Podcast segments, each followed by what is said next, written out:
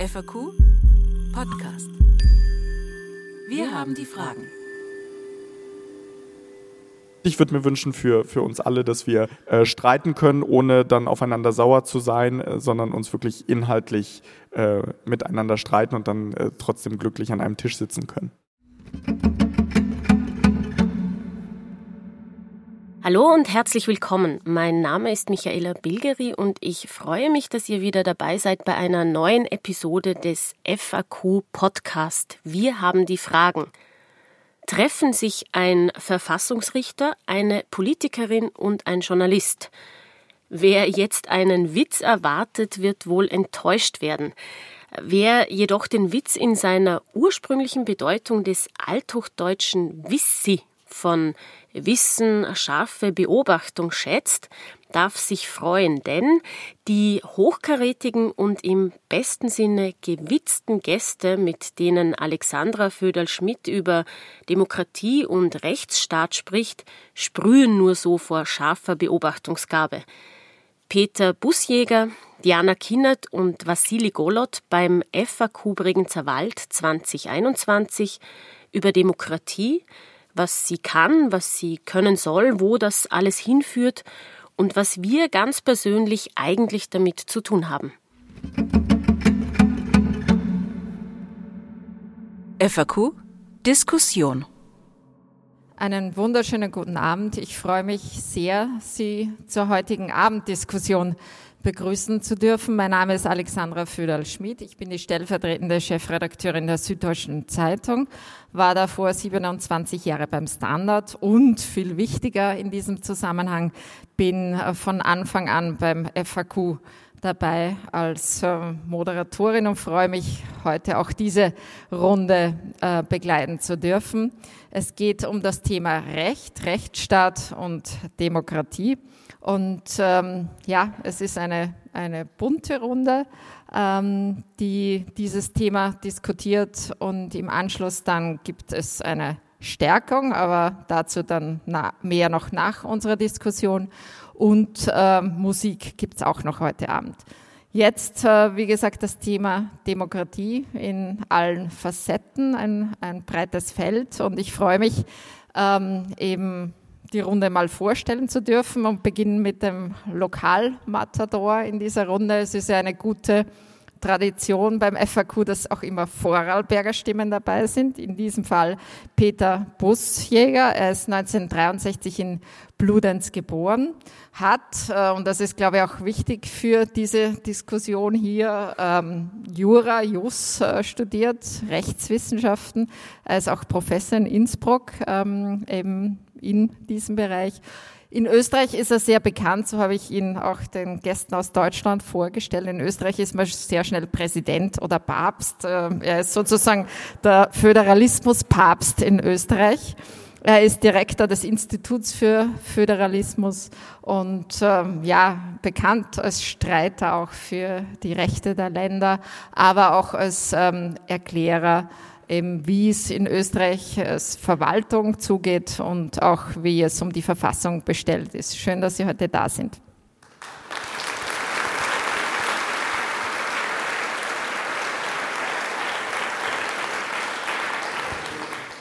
Wirklich direkt aus Berlin angereist mit dem Auto wegen des Bahnstreiks ist ähm, Diana Kinnert, weil eben ähm, der Zug, der heute früh um sieben hätte fahren sollen, eben dann kurzfristig doch äh, eben eingestellt worden ist wegen des Streiks. Sie ist 1991 in Wuppertal geboren. Ähm, sie hat Politikwissenschaft und äh, Philosophie in Göttingen, Amsterdam und noch anderen Städten studiert.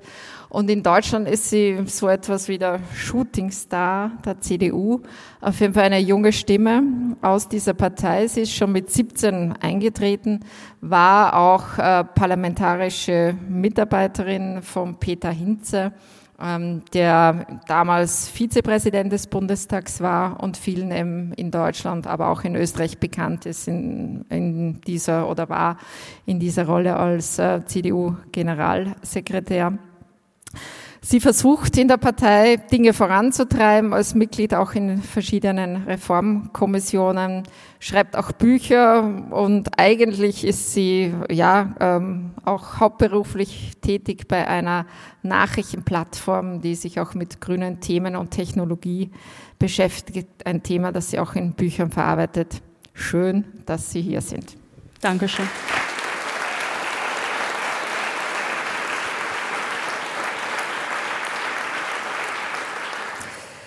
Und neben mir ein Kollege, Vassili Golot, er ist 1993 in Charkow, ähm, jetzt habe ich es wieder, glaube ich, nicht ganz richtig ausgesprochen, in der Ukraine geboren. Als Einjähriger kam er mit seinen Eltern nach Deutschland, nach Niedersachsen. Auch er hat in Göttingen studiert, ähm, äh, Politikwissenschaft und Geschichte und er arbeitet seit 2012 für öffentlich-rechtliche Sender in Deutschland, ähm, für den WDR. Ähm, bis vor kurzem war er da auch in London und bekannt ähm, ist er auch für einen Podcast, der eben den äh, Namen Machiavelli trägt.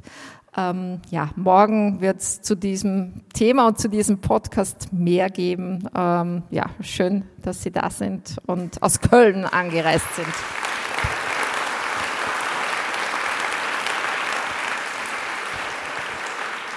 Ich möchte starten und ähm, in die Runde fragen, ähm, wie ist es eigentlich um die Demokratie bestellt und jeden um eine persönliche Zustandsbeschreibung bitten und würde gerne mit Ihnen beginnen, Frau Kinnert. Also ich glaube, dass Demokratie ähm, ein wahnsinnig weites Feld ist. Ich glaube, dass das, was wir uns als Demokratie vorstellen, immer schon ähm, Idealvorstellung war wenn wir ähm, sprechen über eine repräsentative Demokratie, aber wissen, dass wir in Deutschland zum Beispiel seit 20 Jahren ähm, nicht so wenige weibliche Abgeordnete im Parlament haben wie heute, wenn wir wissen, dass junge Menschen unterrepräsentiert sind, aber auch über 80-Jährige unterrepräsentiert sind, Nicht-Akademiker unterrepräsentiert sind, dann wissen wir, dass vieles ähm, einfach nicht mit den Idealbestimmungen mit Demokratie zu tun hat. Demokratie funktioniert, wenn man eine informierte Öffentlichkeit hat. Ich habe ja in diesem Jahr ein Buch veröffentlicht, das die neue Einsamkeit heißt. Das, da habe ich eine Gesellschaftsanalyse betrieben, dass Individualisierung und auch im Digitalen die Möglichkeiten, sich algorithmisch immer nur weiter in Echokammern ähm, zu versinken, mit damit zu tun haben kann, dass Konfrontationskorridore vielleicht nicht richtig funktionieren. Wir sehen, ähm, ob das bei den Flüchtlingsherausforderungen war oder bei Griechenland oder bei anderen Themen, dass vielleicht die Öffentlichkeit auch sehr erhitzt ist, dass man sehr stark polarisiert. Ich war bei Stuttgart 21 damals mit dabei und als Heiner Geißler dann als Mediator zum Tisch aufgerufen hat, waren die ganzen Demonstranten nicht mehr da. Das heißt, die Frage ist auch, mit der ich mich beschäftige, ob eine junge Generation bereit ist für Konsens oder ob es einfach nur ein Hashtag-Aktivismus ist. Ich glaube, dass Identitätspolitik manchmal ähm, zu weit nach vorne gestellt wird und der wirkliche Streit der Argumente nicht im Vordergrund steht. Das heißt, ich glaube, es gibt sehr viele Streitpunkte, die mit Demokratie zu tun haben. Viele vielleicht schon von Anfang an. Ähm, gerade wenn es um Repräsentanz geht, ist man vielleicht besser geworden. Und viele haben, glaube ich, aber auch zu tun mit einer neuen Moralisierung in der Gesellschaft und vielleicht auch mit technologischen Trends. Und insofern glaube ich, dass ähm, Demokratie immer Aufgabe sein wird und keine Zustandsbeschreibung ist. Herr Busjäger, würden Sie dem, was gesagt worden ist, zustimmen vor dem österreichischen Hintergrund? Ja, also auf, auf jeden Fall. Ähm, ich würde es jetzt nur von, von der rechtlichen Perspektive, wahrscheinlich erwartet man das von mir auch nicht anders, ähm, ergänzen. Ähm, zunächst einmal, Recht kann nur durch Demokratie erzeugt werden. Das ist heute mittlerweile gängiger Standard, auch wenn man das so in den Lehrbüchern des Verfassungsrechts nicht einmal so deutlich zum Ausdruck gelangt findet. Aber und umgekehrt, also Demokratie kann auch nur durch äh, Recht geschaffen werden. Das heißt, beide sind, sind in der Wurzel eines. Es gibt nur den demokratischen Rechtsstaat als Alternative zu dem, was man als Unrechtsstaat bezeichnen müsste. Und es gibt selbstverständlich Systeme, die Unrechtsstaaten sind. Und äh, jetzt gefragt auf den Zustand der Demokratie, ja, die formalen Mechanismen, die laufen klaglos. Die laufen sogar in der Pandemiesituation klaglos. Allerdings haben wir natürlich Verwerfungen. Ähm, jetzt hat äh, schon die Vorrednerin darauf hingewiesen, dass die Repräsentation, dass es an der Repräsentation bereits hapert. Nicht? Also bereits bei den Geschlechtern noch immer massiv, aber auch, äh, wie gesagt wurde, beim, bei der Verteilung der Einkommen und so weiter, ähm, bei der Vertretung ganz einfach im, im Parlament, muss jetzt, gibt ja auch kein Ausländerinnenwahlrecht, sondern das ist ja uns vom, das dem Gesetzgeber vom Verfassungsgerichtshof untersagt worden, so etwas einzuführen. Also da haben wir sicherlich Defizite. Und in der jetzigen Situation kommt aber schon hinzu, dass die Pandemie, und das ist vielleicht das, was ich jetzt als Jurist da in die Diskussion einbringen kann, dass die Pandemie zu einer ganz massiven Stärkung der Regierung führt. Das heißt nicht, dass die, Demo die Regierung was Undemokratisches ist. Sie ist demokratisch legitimiert, indem sie dem Parlament verantwortlich ist oder dem Landtag. Aber im Ergebnis haben viele der Corona-Beschränkungen zu einer parlamentarischen Selbstentmächtigung geführt. Das muss man schon sagen. Ähm, heißt nicht, dass die Parlamente diese Macht nicht wieder zurückholen können, das können sie jederzeit, aber äh, es ist die Regierung ganz massiv gestärkt worden zu Lasten äh, des Parlamentarismus und Vielleicht, wenn ich noch eine Anekdote einbringen kann, aber das hat es weniger mit der Pandemiesituation zu tun. Die äh, deutschen Vertreterinnen werden das, haben das zum Glück nicht so mitbekommen, nehme ich an, der Prozess gegen den Strache. Nicht? Da geht es doch letztlich darum, dass eine Oppositionspartei einen Antrag einbringt und möglicherweise gekauft. Und die Frage ist, ist es überhaupt ein tauglicher Bestechungsversuch, einen Oppositionsabgeordneten zu bestechen, weil der richtet ja sowieso nichts aus. Und das, und das ist der, die, das Problem, glaube ich, schon an der Demokratie, dass wir, dass unser parlamentarisches System, das natürlich dem Mehrheitsprinzip äh, verpflichtet ist, ähm, letztlich zu wenig auch inklusiv ist, was die Opposition betrifft. Wo sehen Sie die größten Defizite in der jetzigen Form der Demokratie, wie sie in Deutschland vor allem gelebt wird, vielleicht auch mit dem Hintergrund, den Sie sehr stark mitbringen, eben ähm, mit eben dem ukrainischen Blickwinkel beziehungsweise dem russischen. Die, Sie sind ja auch immer Experte für diese Fragen und haben sich ja auch in Ihrer Bachelorarbeit mit äh, Putin ähm, Macht und diesen Strukturen auseinandergesetzt. Also aus diesem Blickwinkel ähm, wie erscheint Ihnen der Zustand der Demokratie in Deutschland oder Österreich? Ich würde vielleicht mit Deutschland anfangen und die formalen Mechanismen, die Sie äh, angesprochen haben, die äh, sehen wir in diesem Wahlkampf gerade auch. Ähm, viele stürzen sich auch in der Berichterstattung, da muss man, glaube ich, auch äh, selbstkritisch den Journalismus mit aufnehmen, auf äh, Lebensläufe, ähm, auf äh, einen lachenden Ministerpräsidenten in einem Hochwasser. Ähm, man, man erzeugt eine Art Personenkult, sowohl positiv als auch kritisch. Olaf Scholz, der jetzt irgendwie zu einer Art Angela Merkel 2 sich selber äh, stilisiert, aber auch stilisiert wird. Es wird aber zu wenig darüber gesprochen, ähm, was inhaltlich eigentlich passieren muss.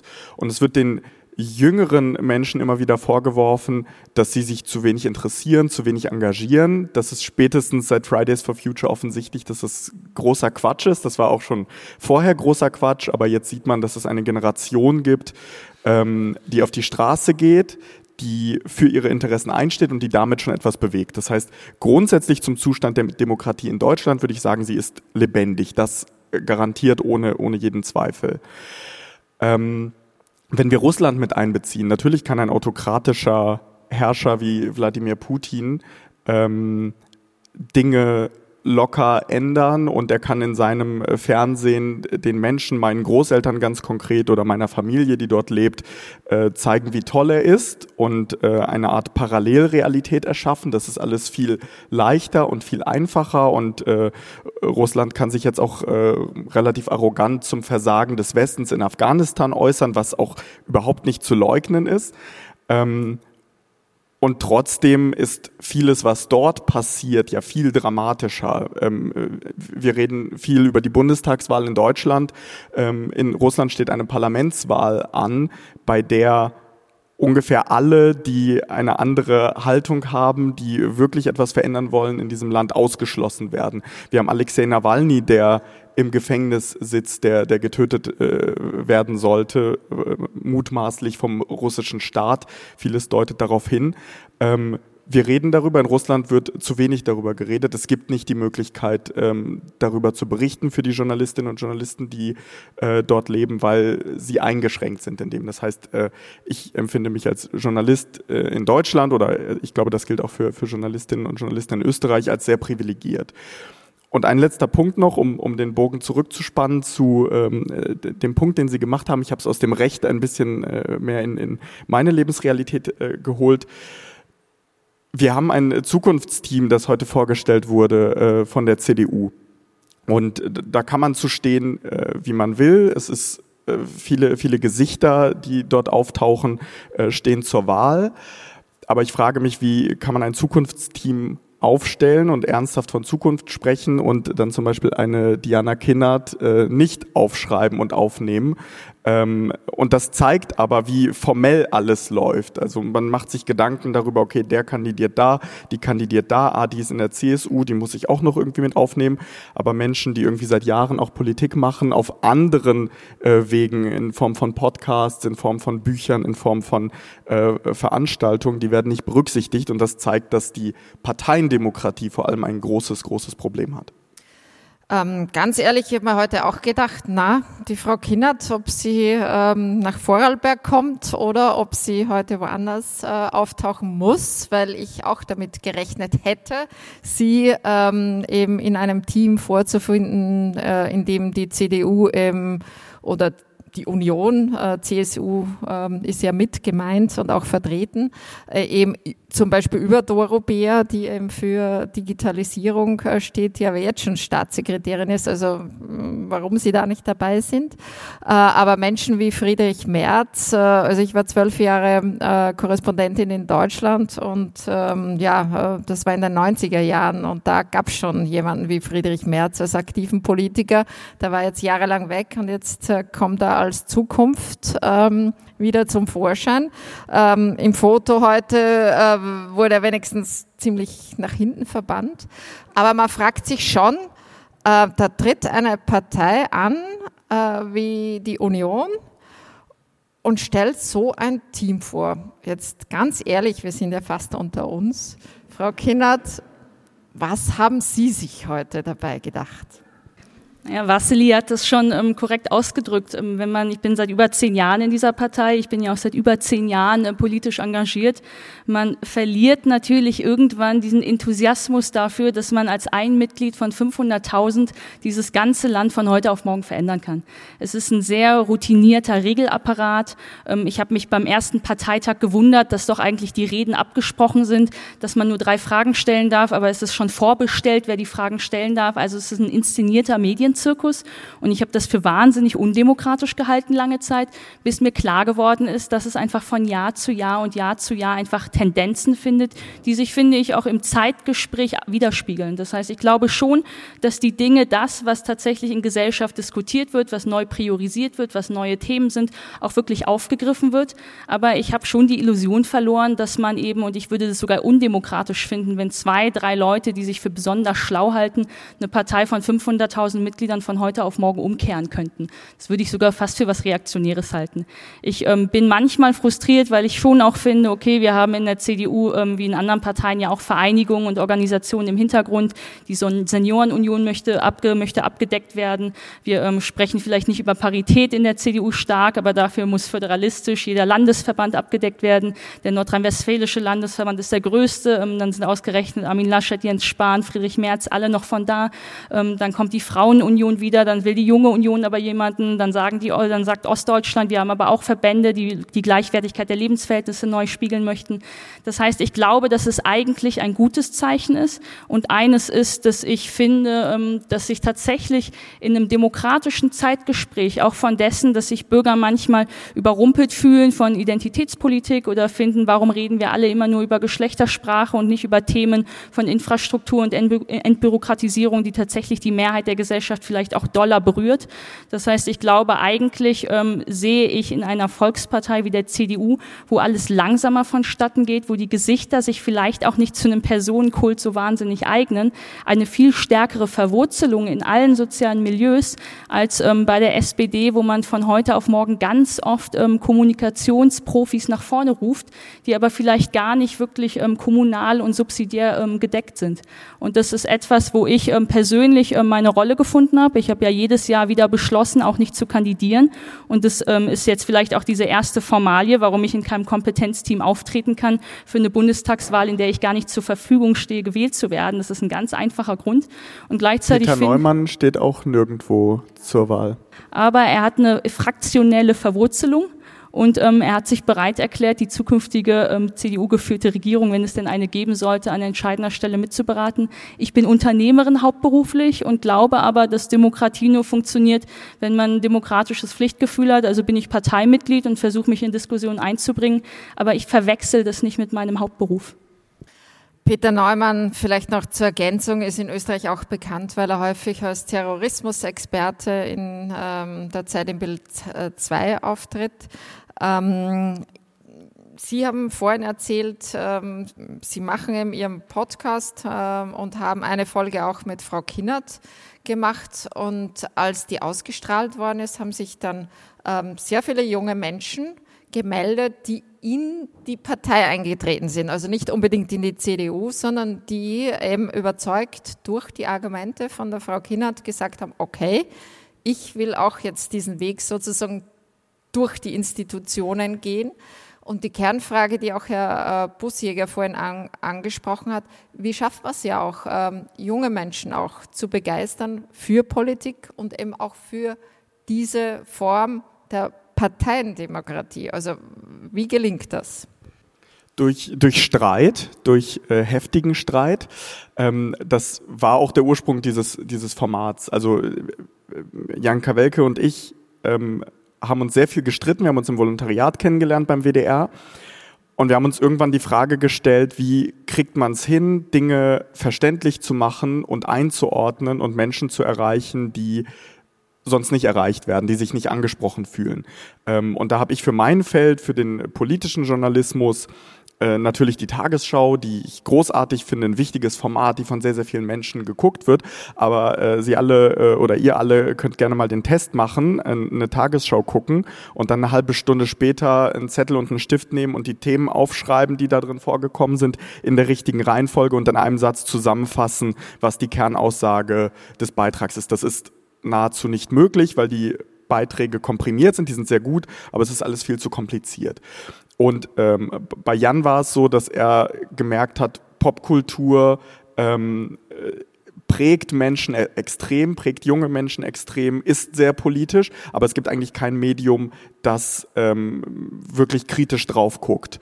Ähm, und da haben wir uns gefunden, Politik und Rap und Popkultur, ähm, und haben angefangen darüber zu streiten, darüber zu diskutieren und haben gemerkt, das hören viele Menschen und wir haben unzählige Nachrichten bekommen, ähm, dass Leute sich gefragt haben, wie kann ich denn daran teilhaben an dieser Demokratie? Und nach der Folge mit Diana war es eben so, dass viele gesagt haben, okay, Parteiendemokratie, dann muss ich eben was tun, dann gehe ich in eine Partei. Und das waren wirklich äh, unterschiedlichste äh, Parteien, die uns äh, kommuniziert wurden, äh, in die eingetreten worden ist. Aber es gibt andere, die gehen dann eben demonstrieren, äh, wieder andere, die suchen dann das Gespräch mit ihren Großeltern oder Onkels und Tanten, was auch wichtig ist. Politik passiert passiert eben auch im Kleinen und Demokratie passiert im Kleinen.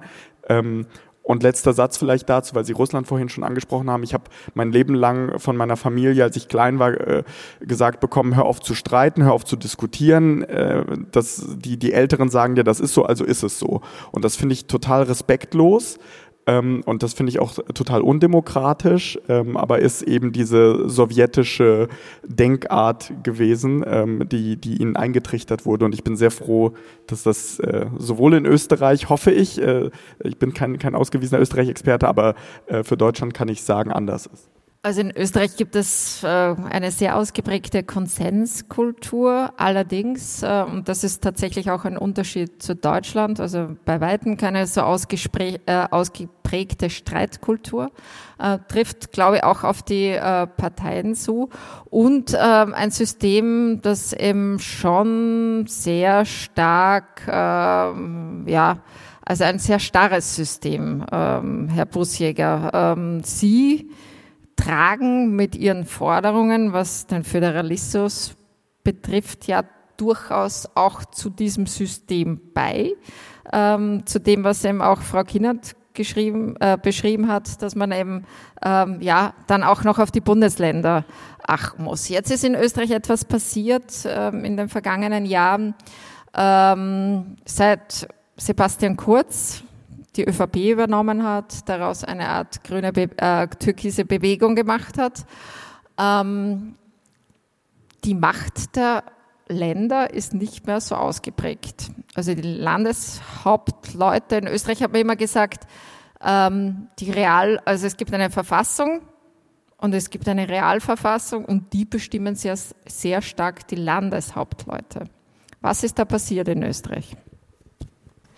Ja, vielleicht bevor ich auf die Frage eingehe, nur auch, dass ich meine Stellungnahme zum Zukunftsteam äh, mache. Ich habe zum ersten Mal davon gehört, als ich gerade äh, zur Veranstaltung gefahren bin und vom, vom Bödele auf Schwarzenberg runtergefahren bin. Und da habe ich lachen müssen, wo ich den äh, wo ich den äh, Friedrich Merz gehört habe. Mein, Sie haben meinen Jahrgang gesagt und haben mir gedacht, na, also da kann ich auch noch einige Jahre lang als Zukunftshoffnung auftreten. ähm, aber soll, aber natürlich, äh, als Person schätze ich ihn natürlich sehr wohl, aber ich habe mich natürlich das gefragt. Ähm, nun, was jetzt den Föderalismus betrifft, äh, Sie haben völlig recht. Ähm, die Macht der, der, Länder ist nicht mehr so augenscheinlich, würde ich jetzt einmal sagen. Äh, wir haben eine Realverfassung und eine äh, rechtliche Verfassung. In der rechtlichen Verfassung sind die Länder relativ schwache Gebilde, um das einmal äh, so zu sagen. Äh, das, hat sich, das hat sich durchaus geändert und die, die Länder haben eine stärkere Rolle übernommen, seit man sie gebraucht hat, um für den EU-Beitritt zu werben, würde ich einmal sagen. Und mit dem Zeitpunkt hat die Landeshauptleutekonferenz einen gewaltigen Aufschwung genommen würde ich auch sagen. Aber sie ist eben nur so stark, als der Bund sie auch stark werden lässt. Und wenn Sie einen vergleichsweise starken Bundeskanzler haben, der vor allem in seiner Partei tonangebend ist und äh, sechs von äh, neun äh, Landeshauptleuten sind äh, seiner Partei zugehörig, ja, dann haben sie natürlich relativ große, äh, große Ruhe in der Landeshauptleutekonferenz. Äh, ich würde aber sagen, das ist der äußere Eindruck. Im, Im, Hintergrund würde ich jetzt nicht so einen gewaltigen Machtverlust der Länder sehen. Äh, es ist viel eher momentan so, naja, ein, still, ein wechselseitiges Stillhalteabkommen, würde ich einmal sagen. Aber nicht wirklich. Äh, das heißt, Sie nehmen ein Krummeln in den Ländern wahr. Verstehe ich Sie da richtig? Ja, das, das, das nimmt man sowieso immer wahr, ein gewisses äh, Krummeln.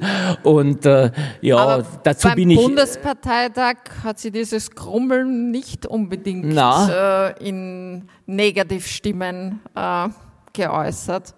Nein, das, das ist ja das überrascht. Also nicht wirklich, mich hat es nicht wirklich überrascht, weil, äh, weil er seine Partei wirklich gut im Griff hat. Also das äh, bin, wie gesagt, kein Politologe, sondern ein Jurist, aber soweit ich das beurteilen kann, hat er seine Partei einfach gut im Griff.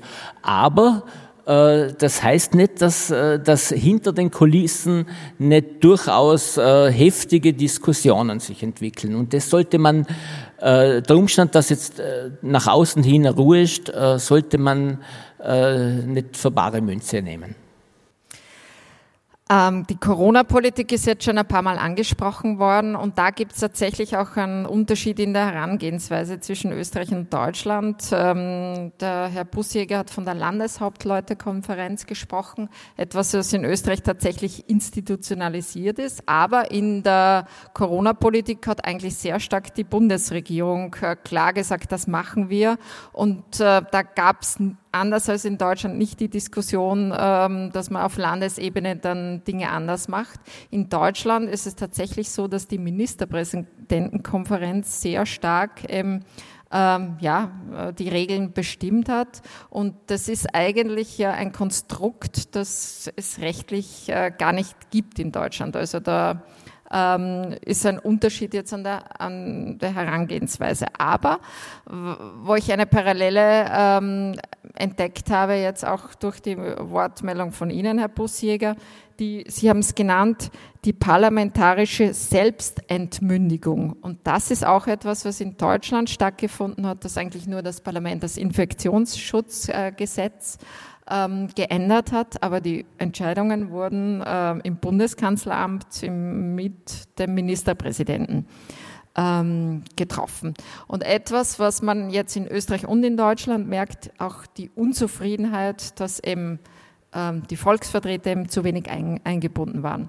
Und jetzt gab es äh, vor ein paar Tagen eine Umfrage, die vom European Council on Foreign Relations veröffentlicht worden ist. Zwölf Länder, zwölf EU-Staaten wurden untersucht.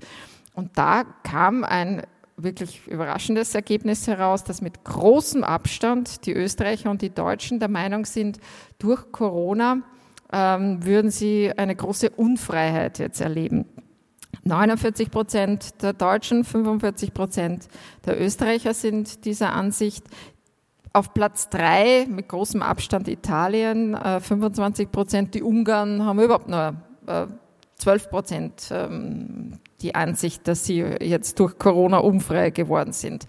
Wie erklären Sie sich in dieser Runde eben diese Umfrage, also dass die Österreicher und die Deutschen ähm, offenbar äh, am stärksten das Gefühl haben, eben durch die Corona-Politik ähm, gegängelt worden zu sein und äh, eben Freiheiten ähm, haben aufgeben müssen? Schwierige Frage. Ähm, ich habe die, die, größte Zeit ähm, seit Corona in Großbritannien äh, verbracht, habe in London gelebt und dort äh, berichtet. Ähm, und dort war es ja einfach sehr, sehr krass sichtbar, dass die Krankenhäuser in der ersten Welle sehr schnell überlastet waren, dass sehr, sehr viele Menschen an den Folgen des Virus gestorben sind und dass dann ein heftigst harter Lockdown kam. Der, glaube ich, äh, zumindest im Vergleich zu Deutschland nicht äh, ansatzweise vergleichbar war. Es gab einen langen Zeitraum, wo wir nur einmal am Tag wirklich raus durften ähm, zum Sport machen oder einkaufen oder man hat beides irgendwie kombiniert. Ähm, und es stand bis auf einige Hardliner in Johnsons Partei nie wirklich zur Debatte. Ähm, wohingegen äh, in Deutschland, wie gesagt, jetzt aus meiner, aus meiner äh, Außenwahrnehmung, ähm, viele Menschen, glaube ich, dieses Virus so nicht gesehen haben, nicht vielleicht auch nicht ernst genommen haben, äh, auch im persönlichen Kreis, wenn man niemanden hatte, der betroffen war, ähm, aber die Einschränkungen ernst, äh, spürbar waren, ne? die Mas Maske tragen, äh, äh, gewisse Dinge, die normal waren, nicht mehr ausüben zu dürfen. Ähm, und ich glaube, das ist, ähm, wenn man jetzt Deutschland, Österreich nimmt, ein Mentalitätsding, aber das ist äh, eine persönliche Einschätzung, die ich jetzt nicht äh, mit der ich, glaube ich, nicht äh, äh seriös äh, argumentieren könnte. Ich würde ergänzen wollen, dass ich schon glaube, dass der Hintergrund, ähm, dass wir uns seit Jahren in einer großen Koalition befinden, vielleicht schon auch was damit zu tun hat, dass man den, die Regierung als sehr übermächtig wahrgenommen hat und vor allem in der Krise, in der die Exekutive an Macht gewinnt, das nochmal sich vielleicht proportional verstärkt. Ich glaube aber etwas, das ich vor allem auch so im persönlichen Umfeld erlebt habe, war weniger ähm, den wirklich formellen Dingen geschuldet als einer Art der Wahrnehmung, dass es ein gouvernantenhafter Kommunikationsstil Lebensstil war, der nicht einmal gedeckelt war durch eine Output-Legitimation. Also wir haben ja sehr viele unterschiedliche leichte Lockdowns gehabt mit Regeln, die man gar nicht mehr hat nachvollziehen können, die nach jeder Landes-, äh, Bundeslandgrenze, die nach jeder Kommunalgrenze wieder aufgehört haben. Dann waren aber alle irgendwie in den großen Konzernen zusammen. Die Familie durfte aber dann doch nicht zu dritt am Tisch sitzen. Also vieles ist nicht nachvollziehbar gewesen und viele ähm, Dinge, die ja dann evidenzbasiert auch darauf hingedeutet haben, welche Regeln müsste man eigentlich durchsetzen, damit sich etwas verändert, kamen dann nicht und dass die Leute dann irgendwann ähm, das Vertrauen vielleicht auch verlieren in genau diese Form der Strategie, ist etwas, das ich persönlich nachvollziehen kann. Und wenn man aber dann trotzdem in diese politische Richtung geht, dann fühlt man sich vielleicht persönlich ähm, entmachtet. Und ich glaube, dass wir öfter auch über dieses Wort Vertrauen sprechen müssen. Ich ähm, will das nochmal kurz ergänzen, weil Friedrich Merz auch nicht mein Heilsbringer ist. Aber Friedrich Merz ist ja jemand, der ähm, in der Vorstandswahl gegen Annegret Kramp-Karrenbauer sehr nahe, also sehr knapp unterlegen ist. Dann gegen Armin Laschet sehr knapp unterlegen ist. Die junge Union hat ihn fast mit 80 Prozent irgendwie als Vorsitzenden bestätigt äh, gewusst. Ähm, das heißt, es gibt einfach wahnsinnig viele Leute in dieser Partei und man muss diskutieren, ob die vielleicht repräsentativ sind für eine gesamte Gesellschaft oder nicht. Aber wenn ganz viele Leute in dieser Partei sagen, egal wie dieser Mann aussieht, egal wie alt er ist, er ist derjenige, dem ich vertraue, dann ist das, glaube ich, eine Grundwährung in der Demokratie, die ich nicht durch einen IQ oder durch ein Zeugnis ersetzt haben möchte. Das Wort äh, Vertrauen greifen wir gleich auf. Aber zuerst noch Ihre Einschätzung, Herr Bussiger. Ja, also das war wirklich ein tolles Statement. Ich sehe das ganz ähnlich. Also äh, letztlich äh, kommt äh, diese, diese Umfrage äh, hat ja noch eine zweite Dimension gehabt, nämlich eben äh, der Anteil der Leute, die auch darauf glaubt, dass die, dass die Regierung zumindest ernsthafte Ziele in der ganzen Geschichte äh, verfolgt. Und äh, das war in Österreich, glaube ich, zwei Drittel. Ich glaube, die, den besten Wert haben, glaube ich, die Dänen erzielt mit 75 Prozent. Ja, das ist also so der Grundkonsens. Zwei Drittel, zwei Drittel sagen, na ja, sie haben sich, es gab eine reale Bedrohung und man hat sich bemüht. Damit ist jetzt aber noch gar nicht gesagt, ob richtig oder falsch, aber immerhin zwei Drittel ist der Grundkonsens. Und das ist doch noch ich hätte immer gesagt, 80 Prozent sollte er schon sein. Und das ist eindeutig, äh, das ist eindeutig zu wenig, meines Erachtens. Ähm, jetzt sind ja auch äh, Bewegungen entstanden wie die Querdenker. Also eine ja, sehr heterogene ähm, Vereinigung, ein Sammelsurium von Menschen, die aus ganz unterschiedlichen Beweggründen sich zusammengefunden haben, die demonstrieren, die eben ihre Unfreiheit äh, artikulieren.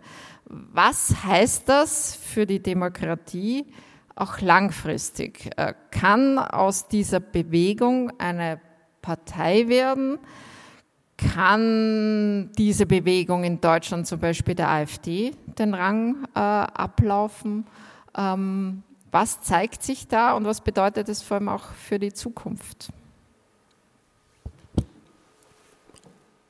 Ich glaube, es gibt eine Partei in Deutschland, Sie haben sie gerade angesprochen, die äh, durchaus äh, viele dieser Thesen, die die Querdenkerinnen und Querdenker haben, bedient. Das ist die AfD. Äh, die Partei arbeitet, äh, sich an, äh, arbeitet mit Verschwörungsmythen, ähm, setzt sie gezielt ein, um damit Menschen ähm, von sich zu überzeugen. Ähm, in Großbritannien gab es auch eine ähnliche Bewegung es, oder gibt. Es gibt Menschen, die ähm, das alles für eine Verschwörung halten, die sagen, ne, Bill Gates will uns da irgendwie einen Mikrochip installieren und was weiß ich nicht alles. Ich habe die Berichterstattung verglichen. Das war in der BBC, als es eine sehr große Demonstration gab am Trafalgar Square, war es eine Meldung mit ein paar Bildern, in äh, der gesagt wurde, ja, da gab es Menschen, die solche Dinge sagen, die haben demonstriert, aber wir wissen, das ist inhaltlich falsch. Nächste Meldung. Ähm, wenn ich dagegen gesehen habe, wie in Deutschland ähm, Livestreams gemacht wurden und wir müssen jetzt diesen Menschen zuhören und wir müssen mit ihnen reden. Ja, es ist wichtig, mit Leuten, zuzuh äh, Leuten zuzuhören, auch die solche kruden Dinge vertreten. Es ist aber genauso wichtig, oder ich würde sagen noch wichtiger, in einer Demokratie dagegen zu halten mit Fakten, ähm, mit diesen Menschen zu streiten, sie im besten Fall zu überzeugen und wenn sie sich nicht überzeugen lassen, ähm, ja. Ist da schwer. zu wenig dagegen gehalten worden? Frau Kinnert, Sie sind ja auch Medien. Also ich glaube, dass man sowohl die AfD als auch die Querdenker ähm, und das ganze Phänomen allgemein von Rechtspopulismus in Europa oder vielleicht auch gerade diese ganze Trump-Kirche in Amerika jetzt nicht in fünf Minuten erklären kann und auch nicht die Anti-Strategie. Aber ich glaube schon, dass das natürlich ein Sammelsurium von Leuten ist, die sich entweder vielleicht auch sozial ausgegliedert fühlen und für die ist es eine soziale Bewegung, der sie aus einer sozialen Anerkennung und aus einer Zugehörigkeit irgendwie beisammen sind. Und gleichzeitig ist es vielleicht auch ein Projektionsbecken für ganz verschiedene Themen. Ich war ja viel auch in Brandenburg, in Sachsen-Anhalt ähm, für die CDU im Wahlkampf, also auch gerade in den, in den kleineren Kommunen im provinziellen Rahmen, ähm, wo eigentlich die AfD auch große Stimmanteile genießt. Ähm, das sind ganz unterschiedliche Gründe immer gewesen. Das waren ganz hardcore verschwörerische irgendwie äh, Mythen. Dann war es aber auch was, das was mit, mit der Vernachlässigung von Altersarmut zu tun hatte. Dann sind das Kommunen, wo infrastrukturell alles ausgetrocknet ist. Es gibt nicht mal mehr die, die Kirche, die Post ist weg, es gibt keinen Marktplatz, da entsteht eine Art von ähm, kommunalem Vakuum. Und wenn dann Pegida oder die Hooligans oder die Bürger wer die einzigen sind, die dort ein Programm machen, wir kennen es aus den 90er Jahren, die Neonazis, die die CDs auf dem Pausenhof verteilt haben, dann muss man sich ja selbst fragen, wo ist das eigene Versäumnis? Und ich glaube, dass wir uns oft es zu leicht machen, ähm, den anderen immer nur zu bescheinigen, wie antidemokratisch sie sind und dass sie eigentlich, ähm, was wir als vielleicht demokratische Zielvorsetzung sehen oder wie wir unser Leben verbessern wollen, dass sie nicht daran interessiert sind, bescheidigen, statt zu überlegen, woher kommt denn die vielleicht auch projektive Rachlust, uns nicht zu vertrauen. Und das hat oftmals was damit zu tun, dass wir vielleicht wirklich legitime Diskurse einfach auch nicht in unseren Reihen führen.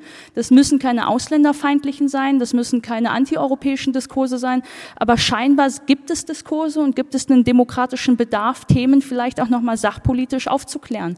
Und dass wir die ein Stück weit verdrängen, dass wir ganz oft eine Streitkultur haben, wo man entweder Nazi oder Gutmensch ist, wo man entweder Querdenker oder Impfliebhaber ist, ähm, ist, glaube ich, eine Streitkultur, wo sich viele in der Mitte nicht mehr gesehen fühlen und dann das Gefühl haben, und weil du mich in diese rechte Ecke stellst, bin ich da jetzt auch und räche mich an diesem System, weil ihr wollt mich scheinbar nicht. Und ich glaube, dass wir da vorsichtiger sein müssen. In Österreich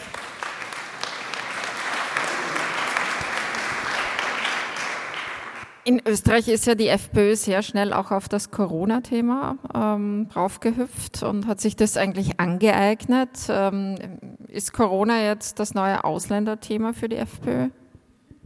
Ja, kann schon sein. Äh, man muss natürlich grundsätzlich auch bei den Querdenkern fair sein. Und das, da sind wir jetzt wieder bei der, voran, äh, der, der Studie, die Sie vorher angeführt haben. Äh, die Freiheitsbeschränkungen, die wir erfahren haben, die sind natürlich gewaltig. Also das hätten wir uns so nicht vorgestellt, dass das jemals so kommen wird. Und äh, mit dem muss man auch erst einmal äh, intellektuell äh, zu, zurechtkommen. Warum erfolgt das? Und äh, auch, äh, auch die Rechtswissenschaft ist da durchaus gespalten. Also da gibt's äh, Positionen, die sagen, äh, viel zu weitgehend und das, da, und, und das ist, ist äh, verfassungswidrig alles und andere Positionen, die sagt, ja, öffentliches Interesse, Gesundheit und so weiter rechtfertigt sowieso alles. Also da ist es extrem schwierig, den den, äh, den, äh, den richtigen Weg zu finden.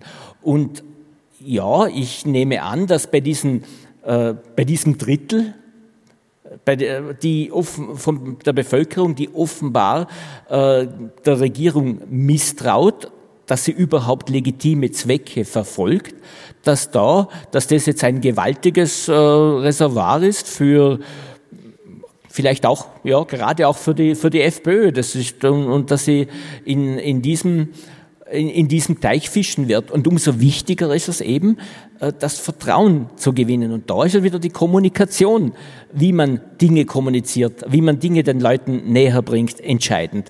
Und äh, wenn wir unsere Verhältnisse, Sie haben ja zum Glück nicht auf äh, Österreich Bezug genommen, aber wenn man unsere Kommunikation äh, anschaut, die ist also sicher nicht besser als die in Deutschland, sondern eher noch, äh, äh noch minder, was, was die, die Vermittlung äh, der Notwendigkeit gewisser Maßnahmen äh, bedingt. Also äh, glaube, dass, dass wir an dem äh, noch, äh, noch gewaltig arbeiten müssen.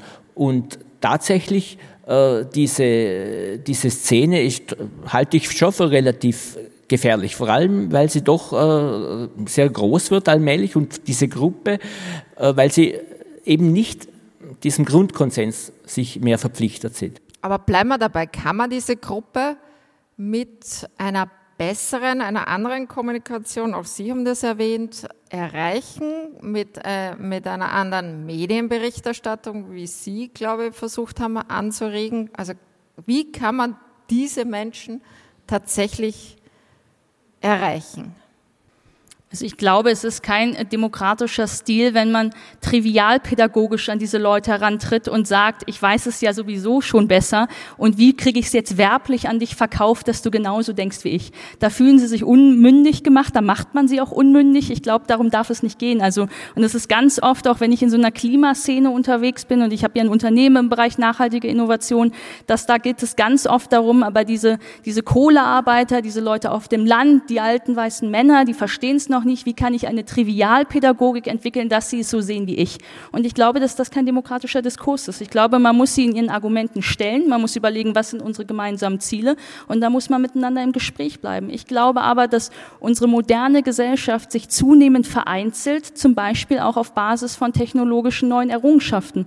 Wenn wir uns nicht zufällig auf dem Marktplatz treffen und unterhalten, sondern jeder in seinen eigenen Plattformen algorithmisch voreingestellt in seinen eigenen Echokammern spiegelt, ich dann mit meinen Verschwörungstheoretikern bei Telegram in der Gruppe bin und gar nichts anderes mehr konsumiere, ich nur noch Seiten abonniert habe, die mir ähm, Medienberichte spiegeln, aber eigentlich sind es Kolumnisten meiner eigenen Szene, dann ist es auch keine informierte Öffentlichkeit mehr. Und ich glaube, wir müssen uns viel mehr darüber bewusst machen, ob wir eine demokratische Arena tatsächlich haben oder ob die digitale Welt es schaffen kann, dass wir unsere Wirklichkeit so selbst designen, dass wir dem anderen gar nicht mehr ausgesetzt sind. Und das ist was, das wir kritisieren müssen.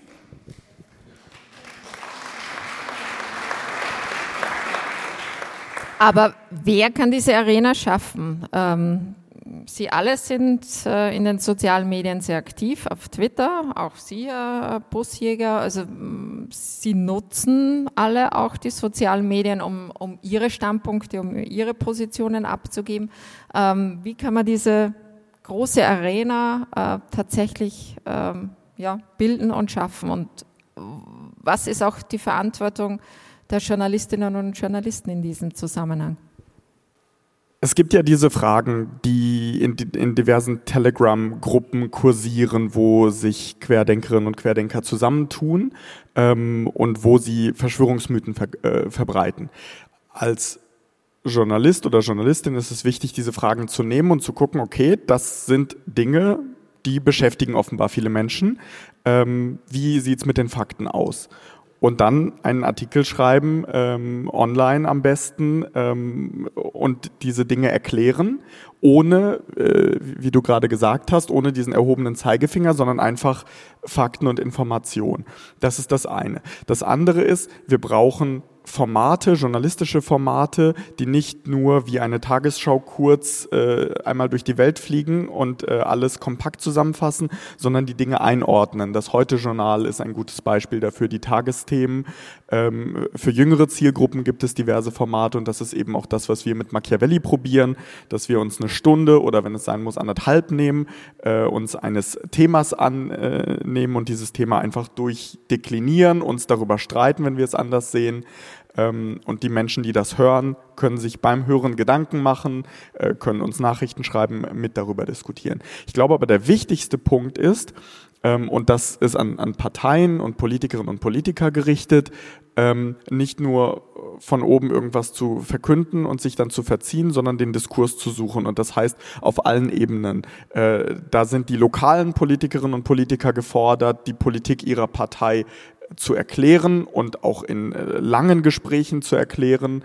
Ähm, und äh, ich empfinde meine Verantwortung als äh, öffentlich-rechtlicher Journalist auch, wenn ich irgendwo eine Diskussion mitbekomme ähm, und ich mich mit diesem Thema beschäftigt habe, dann führe ich diese Diskussion auch. Und wenn es zwei Stunden dauert, so. Ähm, und noch ein Punkt, und ich glaube, das gilt für, für alle, die, die hier sitzen, wenn man in einer WhatsApp-Familiengruppe ist und irgendjemand teilt irgendwas Komisches und man denkt sich wieder, ah, oh, der Onkel hat da wieder irgendwas, da antworte ich nicht drauf.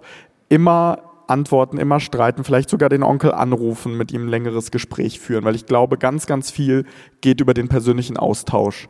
Ähm, und in der Demokratie kann sich niemand einfach zurücklehnen und sagen, ah, das, das sollen die Politiker machen, das sollen die Journalisten machen, ich habe damit nichts zu tun. Herr Busjäger, Sie sind ja auch auf Twitter äh, einer derjenigen, der auch versucht, Rechtsfragen zu klären, zu erklären. Wie sind da Ihre Erfahrungen? Ja, so schlecht sind sie gar nicht. Ähm, also man, man, kann, äh, man kann eben Dinge erklären äh, und äh, man erzeugt auch ein gewisse, gewisses Verständnis dafür.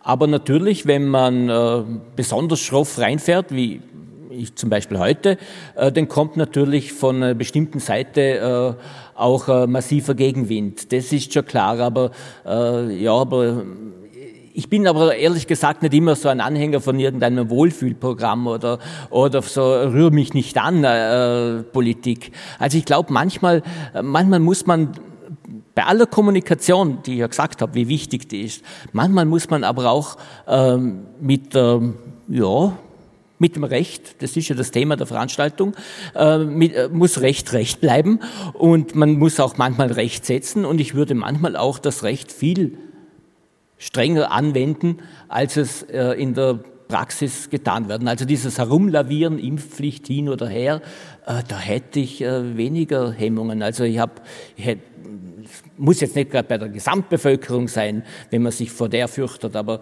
äh, warum man sich vor ein paar Lehrerinnen und Lehrern fürchtet, die sich nicht impfen lassen, verstehe ich nicht. Das heißt rechtlich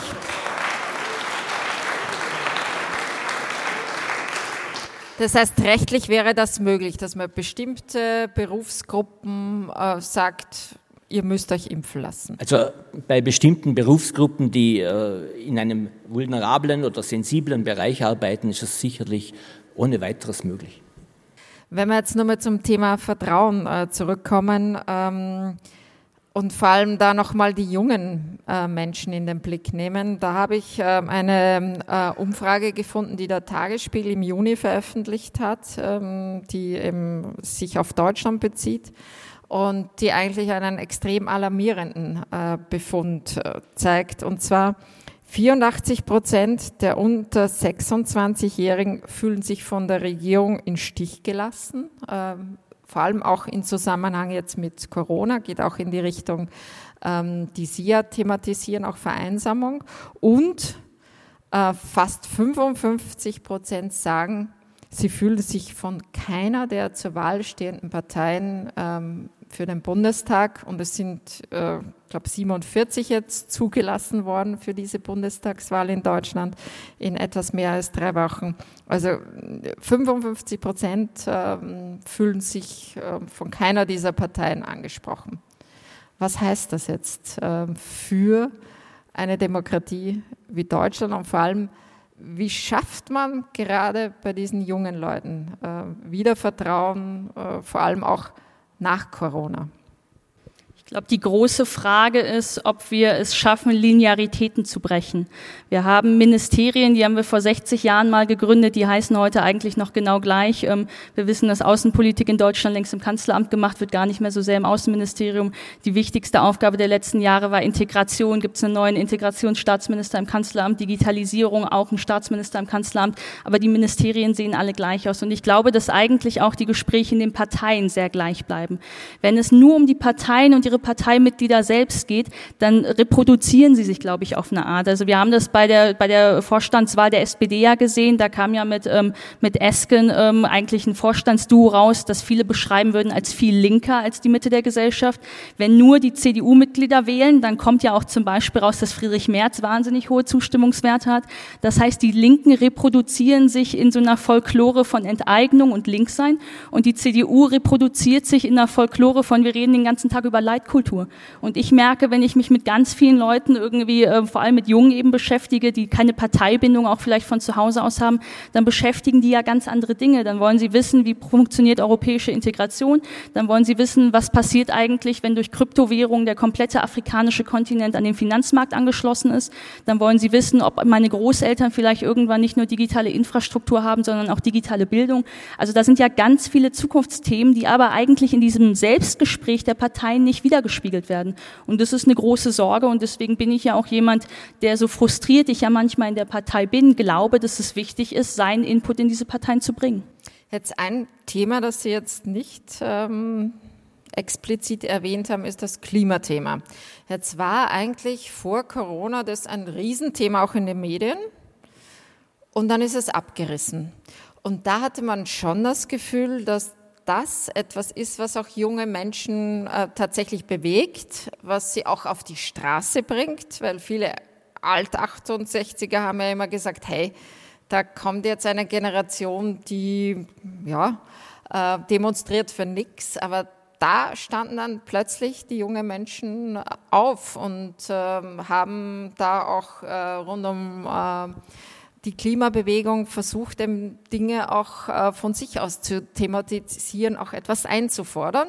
Dann kam Corona und die Frage ist jetzt, wie geht es jetzt weiter mit diesem Klimathema und ist das nicht etwas, was zu einer stärkeren Politisierung auch äh, von jungen Menschen äh, führen kann, weil es auch sehr greifbar ist. Haben wir jetzt in diesem Sommer gerade in Westdeutschland gesehen. Also die jungen Menschen haben ja nicht aufgehört zu protestieren, sie haben es dann halt äh, kreativ gemacht, digital gemacht. Also äh, Fridays for Future als Bewegung war auch in der Corona-Zeit ähm, sehr sichtbar, äh, war meine Wahrnehmung. Sie sind aus den klassischen Medien für eine gewisse Weile äh, verschwunden, aber spätestens äh, durch das, was wir jetzt sehen oder gesehen haben, die, die Brände in Südeuropa, in Kalifornien, in Russland, das Hochwasser äh, in, in Deutschland, hier ja auch, wenn ich mich nicht täusche, ja, ne? Ja, ja, ja, teilweise. Genau. Ähm, aber in, in, in NRW war es äh, bei uns einfach sehr krass präsent und ähm, viele oder jüngere Menschen haben ja noch mehr Idealismus als äh, wir sogar jetzt, würde ich äh, mal sagen, weil es ja darum geht, okay, wir sehen, dass äh, das ist eine gewaltige Bedrohung, wir müssen was tun. Und dann hören die einen Olaf Scholz, der sagt, ja, bis 2038 wollen wir das und das machen und dann machen wir das und das. Klimaneutralität. Genau. Sie, sie hören Begriffe und fragen sich, aber was soll das jetzt? Warum, warum passiert das nicht schneller? Und dann muss man einerseits ihnen erklären, dass so eine Gesellschaft äh, oder auch eine Partei ein komplexes Konstrukt ist ähm, und dass es nicht die eine Partei gibt, wo man sagt, yo, ich gehe jetzt wählen und ich bin super happy und das ist genau zu 1000 Prozent sind das meine Ideale, sondern so ist das in einer Parteiendemokratie. Es, man muss sich das kleinste Übel irgendwie für sich selber aussuchen, um das jetzt ganz hart zu formulieren, aber so, so ist es aus meiner Sicht in einer Demokratie. Ähm, und zum anderen ist aber, aber gleichzeitig wichtig, diesen Druck zu machen auf die Politik. Und die Politik muss verstehen, okay, da gibt es eine Generation, die hat die Probleme erkannt und wir müssen schnellere Wege finden, die Probleme zu lösen. Und das bedeutet einerseits ähm, äh, auch für die Menschen, die in Bereichen arbeiten, die klimaschädlich sind, zu überlegen, was, wie können wir diese Menschen umschulen, dass sie in Zukunft in Bereichen arbeiten, die gut fürs Klima sind und in einer Industrie arbeiten, die äh, zukunftsgerecht ist. Das ist die Aufgabe der Politik. Also ich glaube, da sind beide Seiten, sowohl die junge Generation als auch die äh, klassischen Parteien gefragt. Herr Busjäger, ist das Klimathema etwas, was aus Ihrer Perspektive ähm ohne Ihnen nahe treten zu wollen, aber aus einer etwas älteren äh, Perspektive. Ähm, das Thema ist, dass eben tatsächlich dann junge Menschen mobilisieren kann und auch wieder stärker für Politik, für politische Themen begeistern kann. Ich leite sogar ein Klimaschutzprojekt, also bitte. Äh, na, äh, ja, selbstverständlich. Also, und äh, das sieht man auch, äh, ich habe jetzt äh, gerade ein anderes Projekt, äh, das befindet sich in der Finalisierung und da war ich nur Herausgeber, also Projektleiter und habe mir junge Leute geholt, die, äh, die ich einfach gefragt habe, ob sie Interesse haben. Und die haben äh, an dem Projekt mit einem Engagement mitgearbeitet. Das war sensationell und das wird, das wird so gut, das Buch, das wird unglaublich gut. Also, äh, und, äh, das war jetzt eine Werbeeinschaltung. Ja, ich sage ja nicht welches. Nicht? Und äh, ich sage auch, ich habe auch den geringsten Teil an dem Ganzen geschrieben. Also, und, und das äh, möchte ich nur als Beispiel heranziehen, dass das Engagement auf jeden Fall da ist. Ähm, vielleicht noch eine Bemerkung zu dem, was Sie eingangs gesagt haben, der hohe Anteil, die sich so zurückgelassen fühlen. Das kann ich gut nachvollziehen. Also ich, wenn ich die Studierenden anschaue, denen ist es echt übel gegangen. Äh, die von einem Tag auf den anderen, mehr oder weniger, sind alle äh, äh, Möglichkeiten des Austausches, die nicht gerade elektronisch ablaufen, unterbunden worden. Man hat ihnen gesagt, ihr dürft nicht mehr in den Hörsaal kommen, das ist vielleicht nicht das schlimmste Problem, aber ihr dürft, euch, ihr dürft keine Partys mehr machen und nichts mehr. Man hat gezählt, wie viele Leute zusammenstehen dürfen. Also das kann ich gut verstehen, dass sich die vernachlässigt vorkommen und denn äh, man, wir Professorinnen haben das ja auch erst lernen müssen, wie man, äh, mit, äh, wie man äh, eine Vorlesung digital abwickelt. Ne? Das ist ja äh, mittlerweile klappt halbwegs und äh, die Resonanzen sind auch nicht einmal so schlecht. Äh, man kann auch einiges mitnehmen, aber das hat einige Zeit gedauert. Bevor wir dann auch Fragen und Stellungnahmen und vielleicht auch Kritik aus dem Publikum einbeziehen, noch ganz kurz ähm, würde mich die Einschätzung von Ihnen am Podium interessieren ähm, zum Thema Beiräte. Also es heißt ja immer, dass Bürgerbeiräte eine Möglichkeit wären, äh, mehr Menschen einzubeziehen, das Engagement zu erhöhen und auch die Partizipation äh, vom Bevölkerungsgruppen, wie Sie auch eingangs gesagt haben, die nicht so repräsentiert sind in einem klassischen Parlament, wo ähm, ja, die Männer dominieren, die, die äh, dem öffentlichen Dienst angehören etc. Also um das ein bisschen auszugleichen und eben auch Themen ähm, in die politische Diskussion einzuspeisen, die ähm, ähm, Berufspolitiker nicht so präsent haben. Ist das eine Möglichkeit aus Ihrer Sicht, äh, um ähm, die Sicht normaler Bürger ähm, auch stärker äh, zu inkludieren? Ja, auf jeden Fall. Ähm, ich glaube aber auch, was wir jetzt in Deutschland sehen äh, oder immer dann sehen, wenn Wahlkampf ist, dass die Berufspolitiker und Politikerinnen, von denen Sie gerade gesprochen haben, viel mehr selber rausfahren, viel mehr in die Region fahren, viel mehr durch das Land fahren, viel mehr direkt mit den Menschen sprechen. Ähm, ich würde mir wünschen, dass das auch häufiger passiert, wenn nicht gerade eine Wahl ansteht, dass äh, dieser Dialog ge gesucht wird. Ich habe vorhin ein ähm, Video gesehen von äh, Robert Habeck, der auf einer Veranstaltung war, wo ihm erst ganz viel zugeklatscht wurde und dann kam eine Gruppe Menschen, die demonstriert haben. Ähm, mit Deutschlandflaggen und äh, geschrien haben, wie, wie schlimm die Grünen sind. Und dann hat ihn das zu einem Impulsvortrag motiviert äh, zur Geschichte äh, der deutschen Flagge. Ähm, und dieser Realitätscheck, dieser Austausch, ähm, ich glaube, der ist ganz, ganz wichtig für die Menschen, die dann am Ende auch die, die wichtigen Entscheidungen treffen. Sie haben ja auch ähm, Bundestagserfahrung als wissenschaftliche Mitarbeiterin. Jetzt gerade wurden eben, oder im Frühjahr war es schon, März, ähm, die Vorschläge von 152 Bürgerbeiräten in Deutschland an den Bundestag herangebracht. Und da fand ich zum Beispiel aber spannend, dass ein paar gesagt haben, eigentlich äh, zur Rolle Deutschlands in der Welt, warum sind wir da gefragt worden, was sollen wir dazu sagen? Also es war durchaus gemischt, dieses Experiment. Wie sehen Sie das? Naja, es muss kulturell gelernt sein. Ich glaube nicht, dass es eine technokratische Frage ist. Man muss das kulturell lernen, man muss ein partizipatives Bedürfnis haben. Man muss schauen, dass diese neuen Elemente, die man einflügt, nicht vielleicht ähm, die gelangweilten Leute wieder überrepräsentiert und der eigentliche, der sagt, ich habe einen Bundestagsabgeordneten und da gebe ich meine Macht und mein Vertrauen hin und auf einmal kommt hier wieder was von der Seite, das mich auf eine Art wieder entmachtet. Also man muss schauen, ob das dann doch irgendwie wieder repräsentativ bleibt und da muss man genau prüfen, ob neue Partizipationsmodelle dem auch ähm, Rechnung tragen. Ich hätte allgemein gesagt, ähm, dass eigentlich Parteien ausreichen, die in einem Wettbewerb zueinander stehen, wenn sie denn äh, zumindest ähm, streitbar und gut wären. Aber weil manche von ihnen in ihrer Langsamkeit und ihrer Müdigkeit und in ihrer Selbstbeweihräucherung ja so ähnlich sind, glaube ich, kann es schon nicht schaden, wenn man in diesem Apparat ein paar neue ähm, Mechanismen an die Hand gibt. Also Impulse. Warum spielt es in Österreich so überhaupt keine Debatte? Ja, kann man nicht sagen. Also in Vorarlberg spielen die, wurden ja diese Bürgerinnenräte äh, entwickelt und die finden sogar mittlerweile, mm, werden sie in der, in der deutschen politikwissenschaftlichen Literatur auch behandelt. Äh, Aber es scheint trotzdem ein Vorarlberger Phänomen ja, zu sein. Auf Bundesebene spielt es keine Rolle, was eben, ich eigentlich ich wollt, sagen wollte das wäre es gekommen. Also ähm, ich finde es nicht so schlecht. Ja?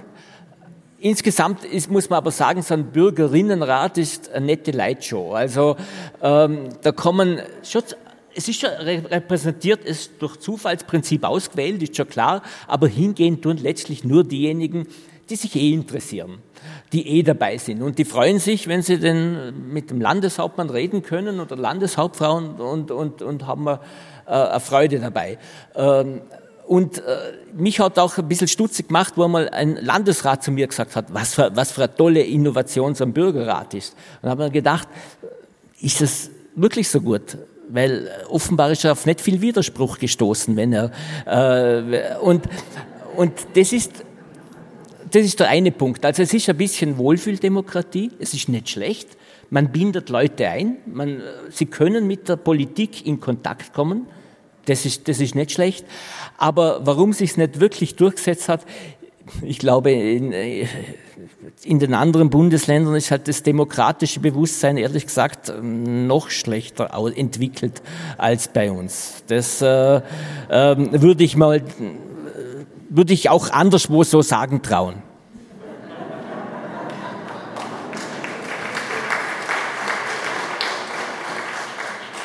Dann würde ich gerne die Runde abschließen, bevor dann alle äh, sich stärken dürfen ähm, draußen. Mit der Frage, wir haben äh, begonnen mit dem Thema einer Ist-Beschreibung, wie der Zustand der Demokratie ist. Ähm, ein paar Mal ist das Wort auch Vision jetzt gefallen, vor allem äh, von Ihnen, Frau Kinnert. Ähm, wenn wir jetzt ein bisschen nach vorne blicken, das Jahr 20 30 in den Blick nehmen. Ähm, wie sollte, wie könnte die Demokratie in diesem absehbaren Raum verändert äh, werden, um äh, ja, einen Idealzustand ähm, nahe der für Sie passen würde? Also wie ist Ihre Vision? Wie sollte wie sollten Dinge verändert werden? Würden Sie beginnen, Frau Kinnert? Also wenn ich mich ähm, mit meiner Elterngeneration unterhalte, dann war ihr Leben ganz oft ja auch von Linearität irgendwie geprägt und man hatte ganz oft kollektive Momente. Da hat man Samstagabend Wetten das geguckt und Sonntagabend den Tatort und dann sitzt man Montag zusammen im Betrieb und in der Mittagspause in der Kantine spricht man drüber und vergewissert sich auch der Werte und ob das noch unser Humor ist und unsere Themen ist. Und in meiner Generation ist das ja nicht mehr so. Wir gucken alle auf YouTube und TikTok unser ganz eigenes. Wir sitzen im Homeoffice. Wir sitzen, wir kennen unsere Arbeitskollegen teilweise nicht, weil wir nur einige irgendwie Monate mit denen zusammensitzen. Ich weiß bei den bestausgebildetsten Leuten nicht, ob die wirklich in fünf Jahren noch im gleichen Beruf arbeiten oder ob die Vollautomatisierung ihre Industrie verändert. Das heißt, ich glaube, wir haben ganz viel Disruptionen überall und diese Disruptionen greifen so in, in unsere Gesellschaft ein, dass uns auch diese öffentlichen Begegnungen, dass uns verbindliche Strukturen, dass uns Begegnung auch irgendwie abhanden kommt. Und ich glaube, Demokratie kann nur funktionieren, wenn wir uns alle noch als Gemeinwohl und Gemeinschaft verstehen. Und dafür brauchen wir Infrastrukturen und öffentliche Räume und auch Partizipation. Und das sind Dinge, auf die wir aufpassen müssen, dass die uns vor lauter Technologisierung und eigener Achtsamkeit und irgendwie eigener Privatisierung und Privatheit, dass uns diese kollektiven Momente nicht abhanden kommen, weil ich glaube, dass dann Demokratie für die falschen Leute übrig bleibt.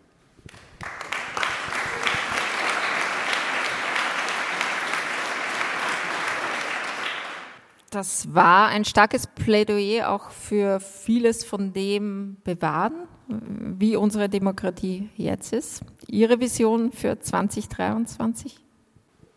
Auf jeden Fall das bewahren, was wir haben. Ähm, äh, das, das ist irre wichtig. Ähm, äh, vielleicht noch ein, ein mini kurzes Beispiel, weil ich das auch heute gesehen habe. Ähm, Wladimir Putin war an einer russischen Schule und hat mal wieder über Geschichte referiert und wie wichtig das ist. Und ein Schüler hat gesagt, Herr Präsident, alles gut, was Sie gerade erzählt haben, aber da waren drei historische Fakten, die so nicht stimmen. Und hat ihn sehr ordentlich korrigiert und Putin sagte auch, super, hast natürlich völlig recht. Und dann hat sich die Schulleiterin geäußert und gesagt, dass sie sich schämt für diesen Schüler, weil das gehört sich ja nicht und das ist eine arrogante Art, ähm, sich, sich so zu äußern, a gegenüber einem Älteren und b gegenüber dem Präsidenten. Ähm, und ich habe das gelesen und alles ist in mir zusammengezuckt und ich halte das für äh, skandalös. Und das ist aber auch etwas, ähm, was für dieses Land spricht und äh, den Unterschied äh, daran deutlich macht, wie wir hier leben, welche Werte wir hier haben, äh, dass für uns Streit und ähm, kritisches Denken ähm, ganz selbstverständlich dazugehören. Und ich habe gerade von Bewahren gesprochen. Ich würde mir wünschen, dass das, äh, wenn, wenn wir über das Jahr 2030 sprechen, würde ich mir von den politischen Parteien einerseits wünschen, dass sie wirklich klare Visionen haben, nicht nur sagen, wie äh, können wir die Krisen irgendwie äh, stoppen oder kurzfristig verkaufen kürzen, sondern ähm, wie, wie wollen wir wirklich leben, wie müssen wir leben und was sind die Schritte, die Etappenziele auch dahin, damit äh, wir als Menschen auch wirklich etwas haben, worauf wir hinarbeiten und was wir uns ähm, äh, praktisch vorstellen können. Und ich würde mir wünschen für, für uns alle, dass wir äh, streiten können, ohne dann aufeinander sauer zu sein, äh, sondern uns wirklich inhaltlich äh, miteinander streiten und dann äh, trotzdem glücklich an einem Tisch sitzen können.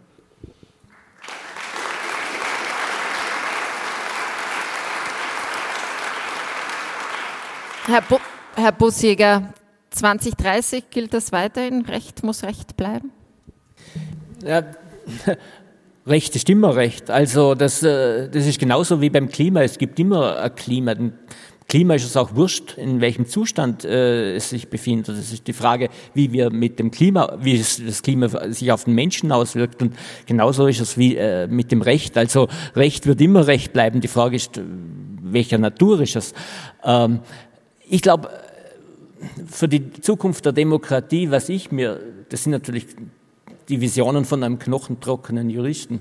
Ich würde sagen, äh, die Demokratie kann nicht ohne ein Parlament auskommen. Äh, das Parlament ist demokratisch gewählt. Es gibt viel stärker als jetzt die Möglichkeit, dass die Wählerinnen und Wähler ihre Präferenzen zum Ausdruck bringen. Sie kreuzen nicht nur eine Partei an, sie kreuzen Namen an, äh, denen sie vertrauen. Das wäre äh, das wäre ein, ein Aspekt. Das Parlament als solches ähm, streitet, diskutiert heftig, aber wenn jemand aus der Opposition mal eine gute, eine gute Idee hat, ist das nicht von vornherein aussichtslos. Das wäre mal, das wäre meine Vision und dann kommen noch ein bisschen von außen hin die Bürgerinnen und Bürger über die direkte Demokratie, die ihre Rechte kennen, die wissen, was sie, genauso wie in der Schweiz, wo sie wissen, was sie tun können, was sie bewirken können und die dadurch das politische System zum Leben bringen und ein Parlament, das sich nicht vor dem Volk fürchtet, sondern den Dialog und vielleicht auch den Streit mit dem Volk aufnimmt.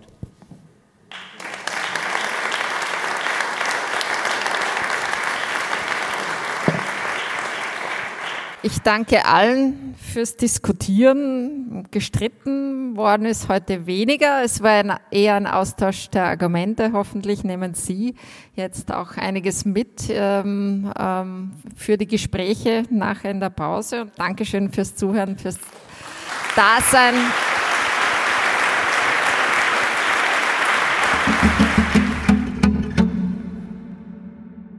Das war ein Gespräch über Demokratie und Rechtsstaat beim FAQ Bregenzer Wald 2021.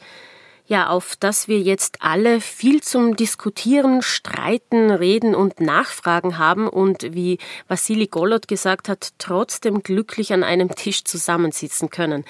Ich sag vielen Dank fürs Zuhören und bis zum nächsten Mal.